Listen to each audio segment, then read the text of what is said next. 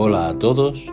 En el Café con Espiritismo de hoy traemos los comentarios de Larisa Chávez en torno a un mensaje del espíritu Joana de Angelis intitulado Creencia en la Inmortalidad, extraído del libro Libérate del Mal, psicografiado por Divaldo Pereira Franco.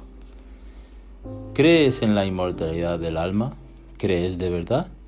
¿En qué cambia eso en tu vida? ¿En qué cambia eso en nuestra vida?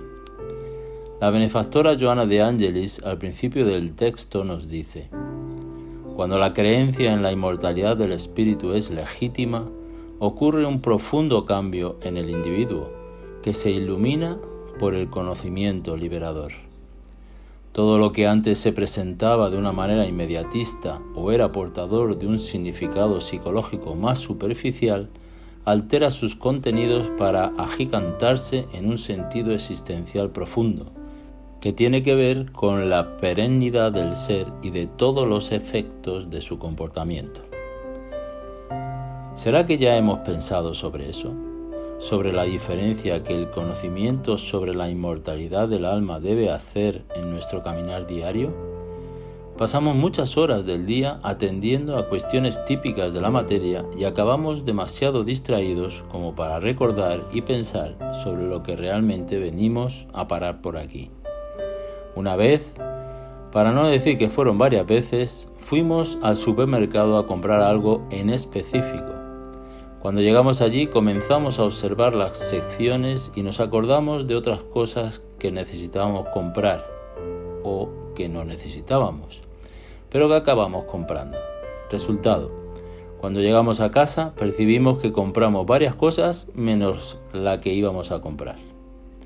Pues sí, el mismo razonamiento se aplica a la que vinimos a hacer al plano terrestre. Venimos a atender las necesidades del desarrollo espiritual. El cuerpo y las necesidades de la materia forman parte, son instrumentos para la ascensión del espíritu que somos. Sin embargo, nos distraemos por la parte accesoria y corremos el riesgo de volver del mercado sin los ítems principales sin el aprendizaje espiritual. No basta con saber que somos un espíritu en desarrollo o cubrir la carga horaria de estudios del estudio sistematizado de nuestra casa espírita. Es vital que utilicemos ese conocimiento en nuestra vida cotidiana, que nuestra vida sea impregnada de espiritualidad, que las situaciones ordinarias sean vistas bajo el punto de vista del aprendizaje, del crecimiento, del Evangelio de Jesús lecciones que nos invitan al servicio, a la humildad, al amor, al perdón. Y continúa Joana de Ángeles. Hay individuos que afirman creer en la sobrevivencia de la vida después del túmulo.